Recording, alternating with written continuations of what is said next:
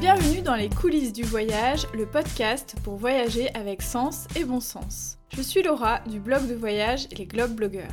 Toi aussi tu as envie de voyager de manière plus responsable, d'organiser tes escapades facilement et dénicher des initiatives originales? Si la réponse est oui, alors tu es au bon endroit. Chacun de mes épisodes est un concentré de bonnes astuces pour t'aider à planifier tes prochains voyages durables.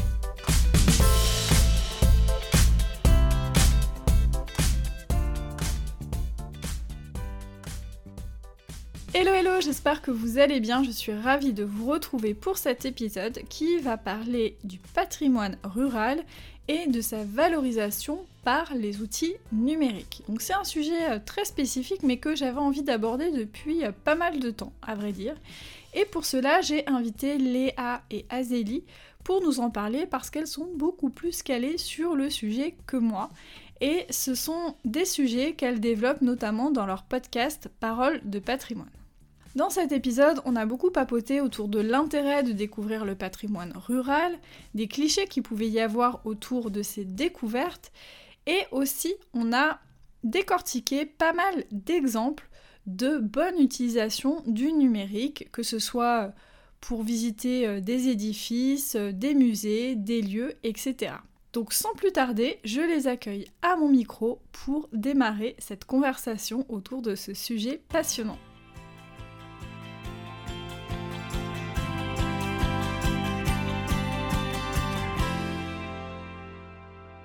Salut Léa, salut Azélie, merci d'avoir euh, accepté euh, mon invitation. Comment ça va? Bah, Ça va très bien. Bonjour Laura d'ailleurs. Bonjour Laura, merci beaucoup de nous avoir invités. Alors pour ceux qui ne vous connaissent pas, parce que j'ai pas encore parlé de votre podcast euh, Parole de patrimoine, est-ce que vous pouvez déjà vous présenter un petit peu et nous parler aussi de votre podcast qui peut être une ressource très intéressante pour les auditoristes qui nous écoutent? Du coup, je vais commencer par me présenter euh, moi et après Azélie, elle se présentera. Du coup, moi, c'est Léa. On a lancé notre podcast euh, en même temps que nos études. Donc, euh, moi, j'ai fait une licence à l'école d'architecture et après un master en développement territorial. Et c'est là où j'ai rencontré Azélie. Et pour faire simple, on avait du temps de projet à côté de nos études et on s'est rencontrés un peu comme une évidence.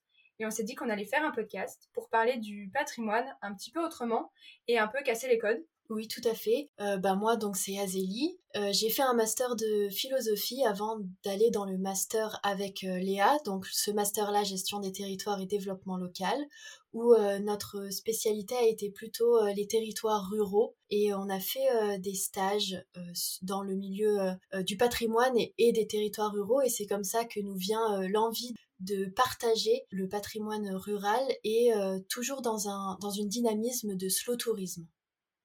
Ok, donc je pense qu'on se rejoint quand même pas mal. Enfin, c'est pas je pense, et je, le sais parce que je vous écoute et puis on se suit déjà depuis un petit moment sur euh, les réseaux. Alors, j'aimerais faire un petit clin d'œil à votre euh, podcast puisque vous commencez toujours à poser cette question aux invités, donc je vais vous la poser. Qu'est-ce que pour vous le patrimoine? Bah, du coup, moi, je vais commencer par ma petite définition et puis Azélie va faire la, sienne parce que, euh, comme on peut l'entendre, effectivement, euh, tu l'as bien dit, dans tous nos épisodes, on pose cette question et l'idée, c'est qu'en fait, on en a chacune qui est propre à nous. Pour moi, le patrimoine, c'est vraiment l'idée euh, que c'est quelque chose qui est présent à un instant T et qui est là du, du passé, plus ou moins lointain, et qu'on transmet aussi plus ou moins longuement dans le futur mais c'est surtout un lieu qu'on peut découvrir pour euh, soit visuellement euh, comprendre un territoire. Plus on creuse dans cette question-là, plus on va découvrir des choses euh, hyper intéressantes et pas seulement du point de vue historique. C'est ça qui est important, c'est que le patrimoine, c'est pas de la culture historique, c'est aussi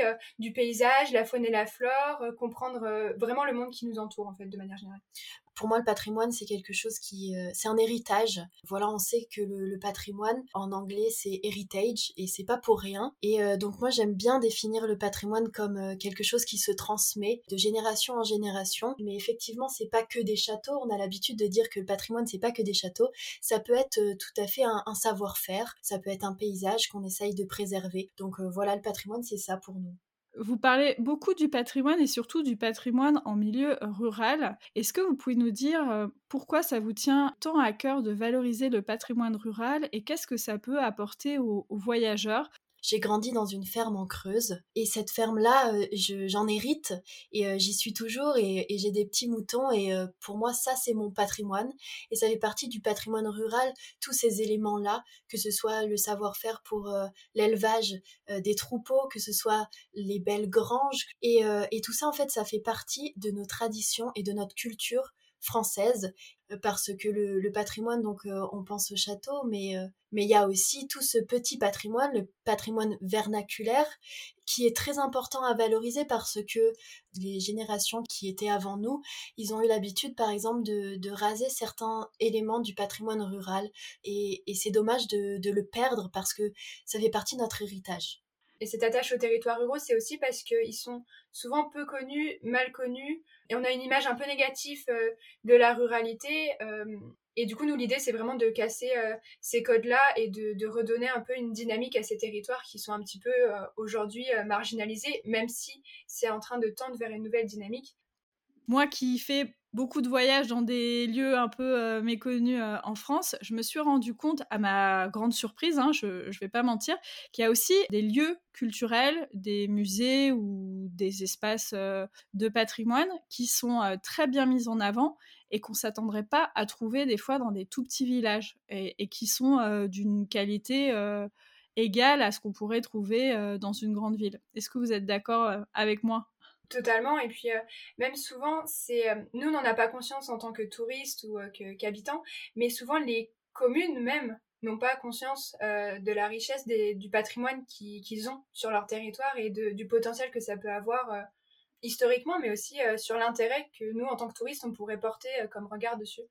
Ce qui est mis en place dans certaines communes, c'est les écomusées. après, on a découvert récemment qu'il n'y en avait pas que dans les euh, territoires ruraux, mais aussi dans les territoires urbains. En fait, les écomusées, on va les retrouver dans des territoires pour parler justement de ces traditions. Par exemple, en Bresse, c'est la ferme du Chambressan, qui est un petit écomusée tout petit dans un tout petit village perdu. Et en fait, ils ont énormément bien valorisé le patrimoine de la commune et ils s'en sont servis pour euh, vraiment exprimer des traditions, des cultures, mais aussi euh, de la manière dont on vivait à l'époque. Et là, ils mêlent vraiment le patrimoine bâti le patrimoine qui est étalé sur toute la commune et euh, les traditions culinaires, euh, les jeux anciens, les calèches.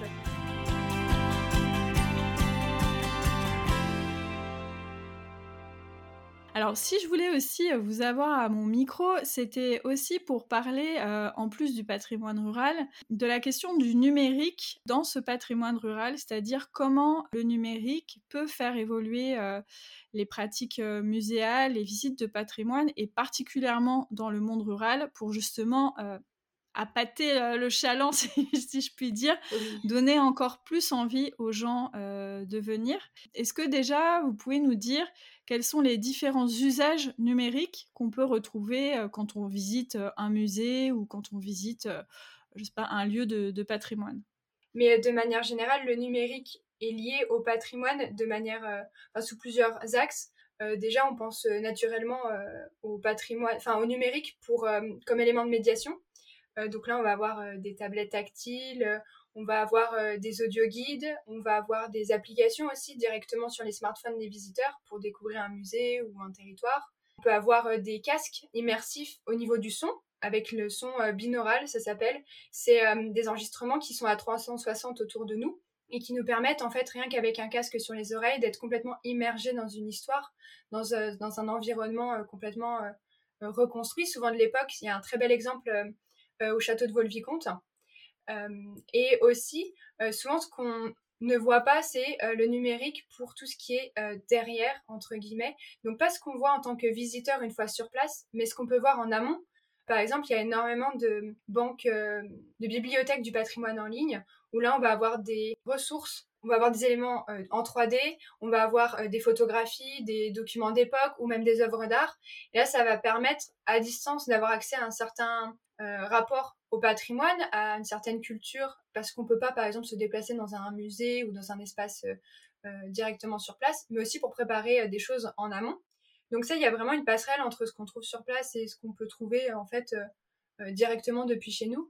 Ça s'est énormément développé avec le Covid aussi. On a eu toutes les visites de musées virtuels, donc avec la réalité virtuelle et augmentée. Donc la réalité virtuelle, c'est quand on construit un, environnement qui est 100% digital, on n'a pas de rapport concret. Et la réalité augmentée, pour faire simple, on va être dans un espace qui est réel, matériel, et par-dessus, on va ajouter une couche de virtuel.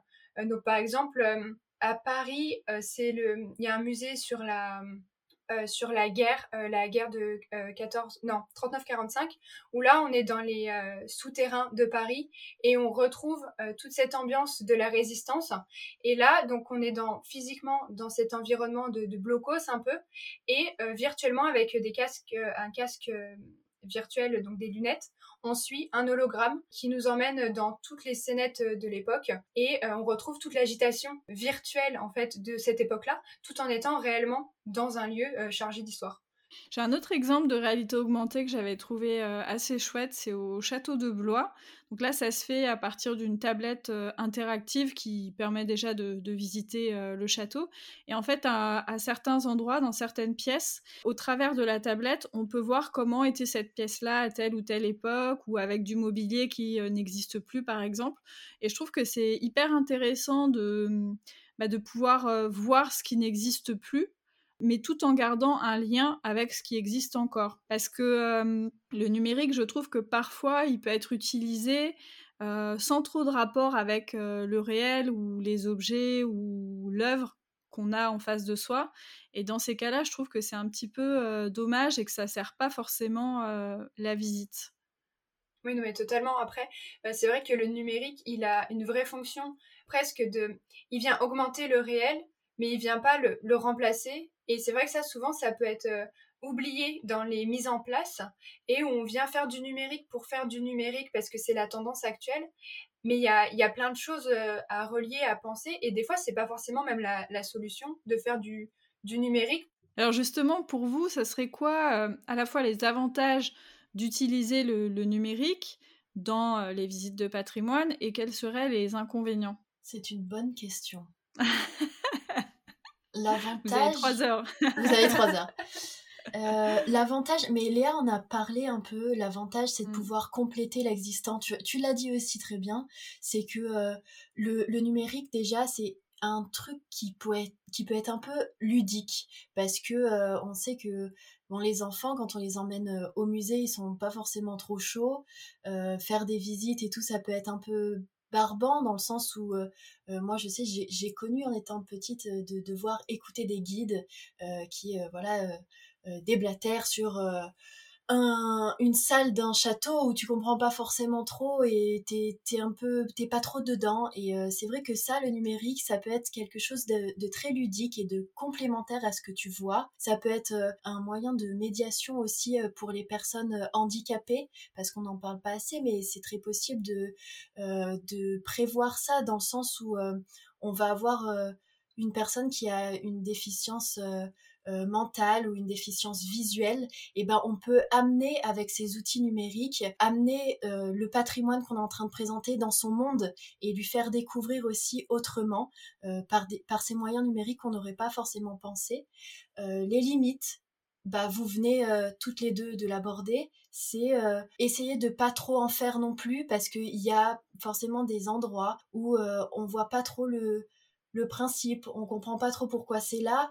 Euh, effectivement, c'est un peu à la mode entre guillemets euh, d'amener le numérique dans le patrimoine, mais si c'est pas justifié, ça peut être une des principales limites.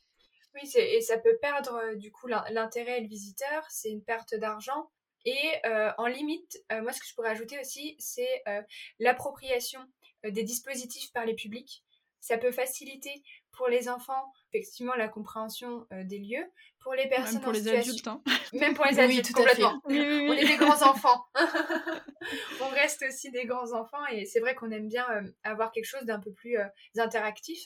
le numérique a plein de possibilités, mais c'est vrai que même pour les personnes en situation de handicap, comme l'a dit Azélie, mais des fois on ne sait pas forcément l'utiliser. Les personnes âgées, les personnes qui n'ont pas l'habitude ou, tout type de personnes, même nous quand on a l'habitude d'un dispositif, parfois on peut être euh, dépassé par euh, le, processus ou pas comprendre et ça ça peut créer des frustrations et on peut complètement passer à côté euh, de l'expérience de visite parce qu'on n'a pas compris comment ça fonctionne ou qu'on ne nous a pas assez expliqué. Donc la médiation du dispositif est hyper importante à mettre en place dans les musées Et aussi, il y a la question de l'empreinte carbone. vaste sujet, mais le numérique, c'est pas parce qu'on ne voit pas sa pollution qu'elle n'existe pas. Je sais pas ce que t'en penses, toi, de, ton côté. Je suis d'accord avec vous sur le fait de, l'accessibilité. Il faut que ça reste euh, simple. Si on a euh, un casque, un truc, un machin, euh, des fois, c'est. Enfin, des, fois, on a 15 000 trucs dans, dans les bras aussi. on sait plus, on sait plus où donner de la tête. Voilà, il faut que ça reste quand même assez simple et que ça serve aussi le propos, quoi. Moi, je pense, il n'y a pas très longtemps, j'ai visité, alors c'est assez récent, le musée Argilhomme à Saint-Jean-de-Fosse dans l'Hérault. Et en fait, déjà, j'étais hyper surprise de voir un tel musée euh, dans un tout petit village, parce que mmh. c'est vraiment un tout petit village. En fait, c'est un musée qui est dédié autour de, l'argile, du travail de la poterie, puisque c'était un village où il y avait beaucoup de, potiers auparavant, puis maintenant ils sont venus aussi se réinstaller. À la fois, c'est un musée classique avec une partie vraiment exposition, etc. Mais c'est entrecoupé à la fois euh, de jeux euh, manuels, on va dire, mais qui sont très clairs et qui permettent de comprendre des choses qu'on n'aurait pas compris en lisant par exemple un panneau. Et il y a aussi pas mal de théâtre optique, donc c'est comme des sortes de petits hologrammes euh, dans des boîtes et, qui racontent en fait euh, différents euh, aspects de, de l'histoire en fait, de la poterie, etc. Et je trouve ça aussi chouette parce que c'est des sujets sur lesquels on s'attarderait pas forcément à l'écrit parce qu'on se dirait bon euh, c'est pas très très important. Et là le fait que ce soit du théâtre optique bah, ça capte euh, l'attention et ça permet en fait de s'intéresser peut-être à des sujets un peu plus euh, pointus qu'on aurait laissé de côté lors de la visite. Donc quand c'est amené pile sur des points comme ça je trouve que c'est assez ingénieux. C'est vrai que le numérique il, il est très utilisé quand c'est un musée ou quand c'est quelque chose de bâti et c'est vrai qu'il a aussi une vraie force pour le patrimoine sous d'autres formes. Et du coup, en l'occurrence, là, pour le savoir-faire euh, des potiers, c'est hyper chouette. Bah, j'ai un autre exemple, alors là c'était en Grèce, hein, rien à voir, mais très récent aussi.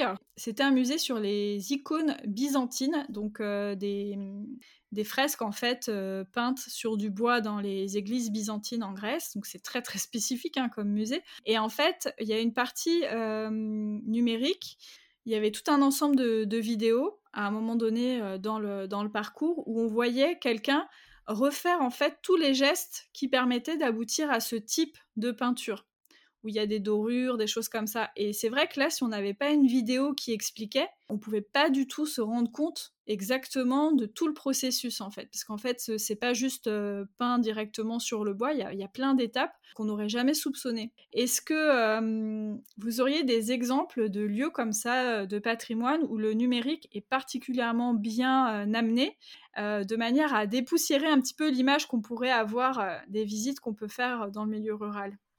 Euh, c'est vrai que là, on pense à des dispositifs en particulier dans des endroits précis. Mais il existe aussi des dispositifs qui, euh, qui sont des applications euh, et qui sont, par exemple, pour toute la France entière. Pour donner un exemple très concret, j'ai élaboré des circuits du patrimoine, donc en Creuse, lors de mon dernier stage à Creuse Confluence Tourisme. Et donc, dans, ce, dans ces circuits du patrimoine, on pouvait retrouver donc des lavoirs, des croix, des églises, des fours à pain, voilà, des, lieux du petit patrimoine. Et pour appuyer ces circuits, qui sont euh, accessibles en format papier avec une carte au recto et les explications en verso. Il y a donc un dispositif d'une application qui s'appelle WeVisit où on peut recenser justement ce circuit euh, avec la carte et les explications et où ces explications sont à la fois écrites mais on peut aussi enregistrer sa voix toujours dans un dans un souci de euh, d'inclusivité et d'accessibilité. Et donc par exemple WeVisit propose des circuits pour euh, permettre de découvrir aux petits et aux grands les différents endroits des petits patrimoines et dans toute la France. Et puis aussi on a un autre dispositif qu'on aime bien c'est et nous. Et nous, c'est ça recense à la manière un peu d'un Google Map euh, les différents points en France qu'on peut euh, avoir. Mais alors du coup, c'est un dispositif qui est différent dans le sens où cette application va nous donner des points sur une carte précise pour pouvoir aller les visiter. Donc ça va pas forcément nous donner les explications sur euh, cet endroit, mais par contre ça va nous donner des idées sorties, des idées pour aller visiter les différents patrimoines qui sont autour de nous Et du coup, ce qui est chouette aussi avec ce dispositif-là, euh, c'est qu'on peut aussi ajouter nous-mêmes nos spots de, découverte. Et du coup, là, on rentre vraiment avec ces deux dispositifs-là dans ce que le numérique peut faire, en fait, simplement pour découvrir ce qui est à côté de chez soi. Donc là, on rentre un peu dans le slow tourisme aussi. Du coup, euh, quand on est en milieu rural, euh, on a aussi tous les spots paysagers, tous les points de vue, tout le petit patrimoine qu'on peut référencer sur ces dispositifs-là. Et ça complète, en fait, très bien les offices de tourisme physique, les, guides papier dont, Azélie parlait on va dire, ce qui compte, c'est aussi la promotion. En fait, les dispositifs, c'est bien d'en avoir, mais si les gens ne le connaissent pas, ils vont pas pouvoir se les approprier. Et c'est peut-être ça qui est compliqué dans les milieux ruraux ou avec des dispositifs qui ne sont pas ancrés à un point donné.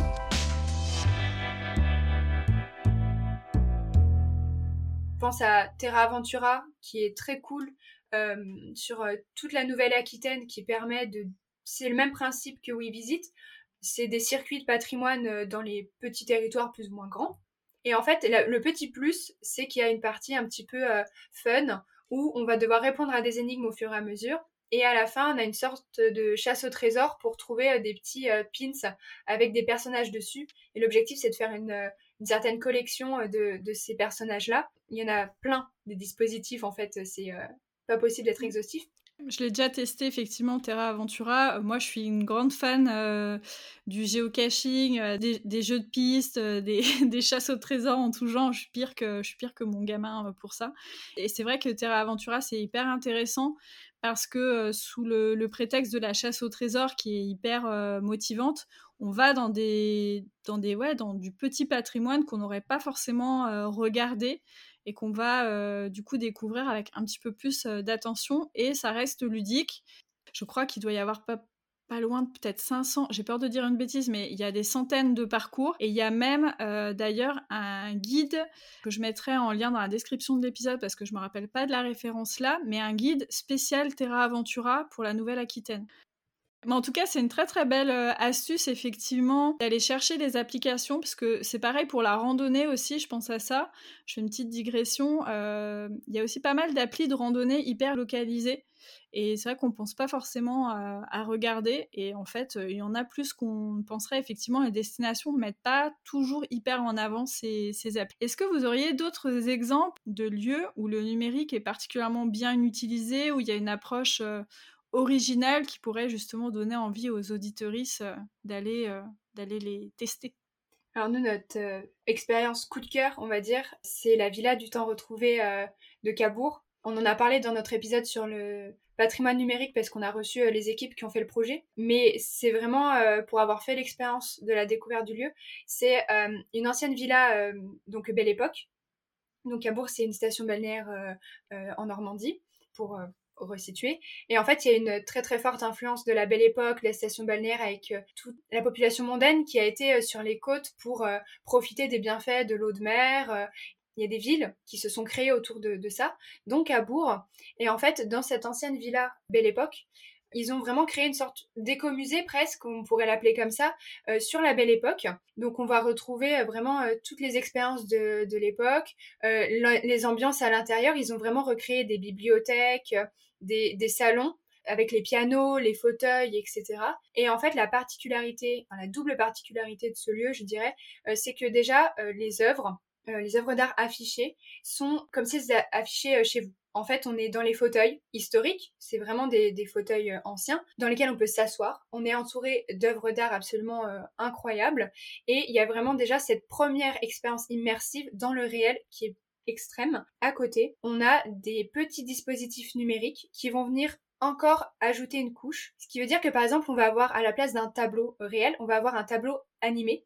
On va avoir euh, une, planche avec, euh, une table avec un jeu de cartes et on va voir des gens jouer. Et du coup, en fait, ça va être le mobilier réel qui va se mêler au virtuel et c'est absolument euh, fou. On va avoir une cage à oiseaux réelle avec dedans une petite scénette d'un oiseau virtuellement. Et à côté, on a euh, tout un espace dédié à Marcel Proust, où là, on va pouvoir aller, euh, selon euh, notre appétence avec le sujet, plus ou moins fouiller dans ses carnets d'écriture, dans son histoire, et avec une tablette, une table tactile qui permet vraiment de, de, choisir l'information qu'on a envie de, trouver. Vu qu'on est en Normandie, ça me fait penser aussi à une expérience que j'ai testée et que j'ai vraiment euh, adorée en étant euh, amatrice de podcast. je pense que je ne pouvais que aimer, puisqu'en fait, c'est une balade sonore. L'idée, c'est qu'on a un parapluie qui est connecté quelque part et qui va diffuser en fait dans un casque différents sons différentes histoires au fur et à mesure qu'on se balade. Alors ce qui est intéressant, c'est que avec ce dispositif-là, on est obligé de faire un peu toutes les étapes du parcours, ce qui pourrait être un frein quand on y pense, mais en fait, c'est ce qui rend l'expérience vraiment hyper immersive. Donc déjà, les bandes sonores sont hyper bien faites. On apprend l'histoire en fait de Wistrem, l'histoire plutôt contemporaine, oui, puis euh, l'avantage du son, c'est qu'on n'a pas cette peur, entre guillemets, de faire écran avec le patrimoine, ce qui veut dire que souvent, quand on est avec une application ou euh, avec une tablette tactile, on peut avoir, on peut être tenté d'avoir le nez dedans et de moins observer ce qu'il y a autour. Avec le son, on, a l'information, on a l'immersion et on a l'imagination aussi qui joue. Bon, comme j'en demande toujours un petit peu plus, est-ce que euh, vous auriez un autre exemple là que vous aimeriez valoriser dans le podcast pour donner encore envie euh, aux auditrices et aux auditeurs d'aller euh, se balader euh, en France J'en ai un, autre, mais c'est en Normandie aussi. Alors du coup, pourtant on n'est pas du tout de là-bas. ah, c'est pas grave. Des fois on parle que de la Bretagne, bon pour une fois c'est la Normandie, c'est pas, pas très grave. en Normandie, il y a un petit château qui s'appelle le château 2, à côté de, du Tréport et de Mers-les-Bains. Le, dispositif numérique, il n'est pas extraordinaire en soi, si on, on s'arrête à ça. Mais je trouve que il est l'exemple même d'un dispositif numérique qui a été utilisé de la bonne manière. Enfin, c'est un château où il y a plein de, pièces et qui parfois, quand il y a un peu de, monde ou quoi, on a juste un panneau écrit devant chaque pièce pour expliquer l'ambiance, les décors, etc. Et ça peut être frustrant de tout s'agglutiner autour d'un petit panneau de texte pour lire les informations. Et donc là, on a une application qui s'appelle euh, Guidigo, qui est un dispositif qui permet de créer ses propres circuits de visite dessus aussi. Et en fait, là, on va avoir la possibilité euh, d'écouter avec le son, de lire l'information et aussi d'avoir un jeu. Et chaque étape du jeu nous apporte des, énigmes et donc à collecter des pièces de puzzle qui amènent à, à répondre à une énigme plus grande à la fin. Et l'autre dispositif qui est là, une autre, là on va vraiment passer du tout au tout, c'est euh, la saline royale d'Arquessenan. Et en fait, cette saline euh, royale, ils ont un projet qui s'appelle 180 degrés augmentés. Et là, en fait, ils ont utilisé un panel de dispositifs numériques. Il y a une salle immersive en réalité virtuelle. Il y a un histopad, donc c'est le même principe que dans le château de Blois. Euh, là, on va pouvoir plonger en arrière dans les scènes de l'époque pour voir comment fonctionnait la saline à l'époque.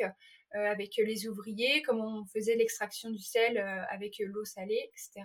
Mais en fait, voilà, ils ont mêlé euh, le numérique de différentes manières avec le réel, parce qu'on a, on a tout le bâtiment qui est encore en l'état, et ça permet de venir compléter ce réel d'une manière hyper intéressante. La salle immersive, en fait, sa particularité, c'est qu'elle va pas venir nous raconter quelque chose sur la saline royale spécifiquement, mais elle va venir nous montrer tous les sites UNESCO qui sont plus ou moins en péril et donc, grâce au numérique, on va pouvoir voir les sites UNESCO aujourd'hui, partout dans le monde, et euh, ce à quoi ils pouvaient ressembler à différentes époques. Ben, on, voit très bien comment le numérique peut servir, donc montrer l'avant, l'après, mais aussi du coup servir à une certaine sauvegarde de ces sites patrimoniaux UNESCO. Et du coup, euh, le fait que ce soit dans la saline royale qui est classée UNESCO, donc c'est ça le lien, on vient vraiment avoir d'une part la visite de la saline en tant que telle, mais aussi s'ouvrir à autre chose.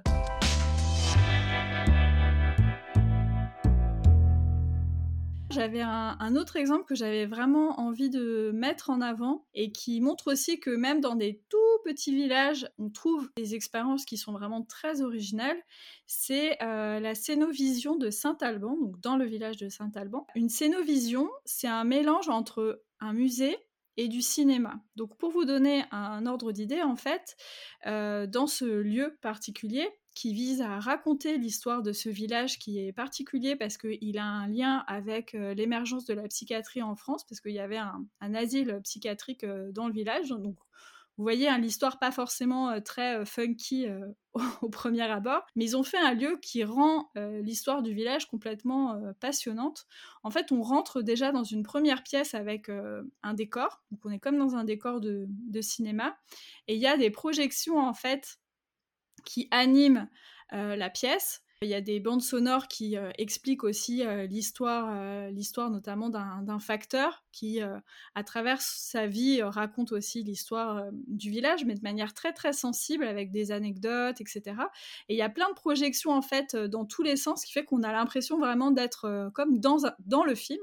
Et ensuite, il y a d'autres pièces aussi, pareil, où il y a des décors qui permettent de découvrir, euh, pareil, euh, le village, des objets, etc. Et une séance de cinéma très très atypique puisque on est euh, sur des anciens, des anciens véhicules. Donc pour les enfants, je peux vous dire que là, ils sont complètement fascinés. Et là, en fait, on a des projections pareilles de cinéma qui racontent l'histoire de la ville, mais c'est vraiment une expérience très atypique. J'ai jamais vu euh, ce genre de dispositif euh, ailleurs en France ou à l'étranger.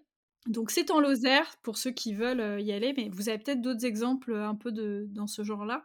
Oui, tout à fait. Il y a aussi donc un, musée, la Cénovision, c'est exactement pareil. Hein, ça s'appelle la Cénovision de Bénévent-l'Abbaye. Et pour le coup, c'est en Creuse. C'est, je vais pas réexpliquer puisque c'est exactement ce que tu as dit, mais c'est dans un petit village qui est porteur du, label euh, Petite Cité de Caractère. Et euh, ce village est aussi situé sur le chemin de Saint-Jacques-de-Compostelle. Et donc, euh, bah, la, la, retrace tout le l'ambiance et l'époque des paysans d'autrefois. Et donc, c'est très intéressant parce que c'est vraiment tout public. Et pour le coup, là, on est, pour reprendre un peu la thématique du début du podcast, on est dans ces territoires ruraux où bah, on tombe dans des, dans des dispositifs comme ça où on s'attend pas du tout à trouver. Bon, en tout cas, c'est hyper intéressant de voir tous ces exemples-là. Bien sûr, il y, en, aurait plein, plein d'autres. Hein. On pourrait faire plein d'épisodes. Mais justement, c'est ce que vous faites aussi dans votre podcast Parole de patrimoine, où à chaque épisode, vous donnez des exemples très concrets. Et je pense que le maître mot, je pense qu'on l'a bien montré, c'est de pas se dire que euh, les visites de patrimoine ou les visites de musées, euh, que ce soit en milieu rural ou euh, en ville, c'est barbant. Non, il y a plein d'expériences qui sont vraiment très, très bien faites. Euh, je ne sais pas s'il y a d'autres sites euh, qui pourraient permettre de comment dire compiler un peu ces initiatives intéressantes. Moi, j'aime bien trouver des outils comme ça qui compilent, qui, facilitent c'est un sujet qui est très à la mode et du coup en fait il y a pas mal de livres blancs. Il y a le livre blanc Eritech, il y a une soixantaine de dispositifs donc en fait au-delà de donner des idées de numérique, ça donne surtout des idées de destination. Il y a la Banque des territoires qui en a créé un aussi. Donc en fait tout simplement si sur internet vous tapez livre blanc euh, patrimoine numérique, euh, ça vous sort des livres blancs, il doit y en avoir trois ou quatre. Eh bah super, bah c'est déjà déjà pas mal. De toute manière, je mettrai toutes les ressources, les expériences qu'on a citées dans la description de l'épisode. Puis euh, surtout, bah, quand on hésite aussi à visiter un, endroit, je pense que ça peut être bien d'aller sur le site internet tout simplement et de fouiller un peu et de voir déjà les ressources qui existent en ligne. Eh ben, en tout cas, Léa et euh, Azélie, je vous remercie énormément. J'avoue que c'est un sujet sur lequel j'étais pas hyper à l'aise, donc je suis hyper contente de vous avoir eu euh, comme ça. C'est beaucoup plus clair et beaucoup plus euh, précis. Et puis, bien sûr, j'invite tous mes auditoristes à aller vous écouter sur Parole de patrimoine. Pareil, je mettrai le lien dans la description de l'épisode. Et puis, qu'est-ce que je peux vous souhaiter de continuer à nous faire rêver et aimer le patrimoine? C'est pas mal. C'est vraiment super bien. Merci beaucoup. Merci beaucoup. Et eh bah super, bah, je vous souhaite euh, une belle journée, un bon long week-end parce qu'on enregistre quand même un jour férié, je tiens à le dire. Cet investissement que nous avons pour le patrimoine, dis donc. Sans fin. N'a pas de limite, voilà. Et bah très beau week-end à vous et puis euh, à très vite euh, ici ou ailleurs.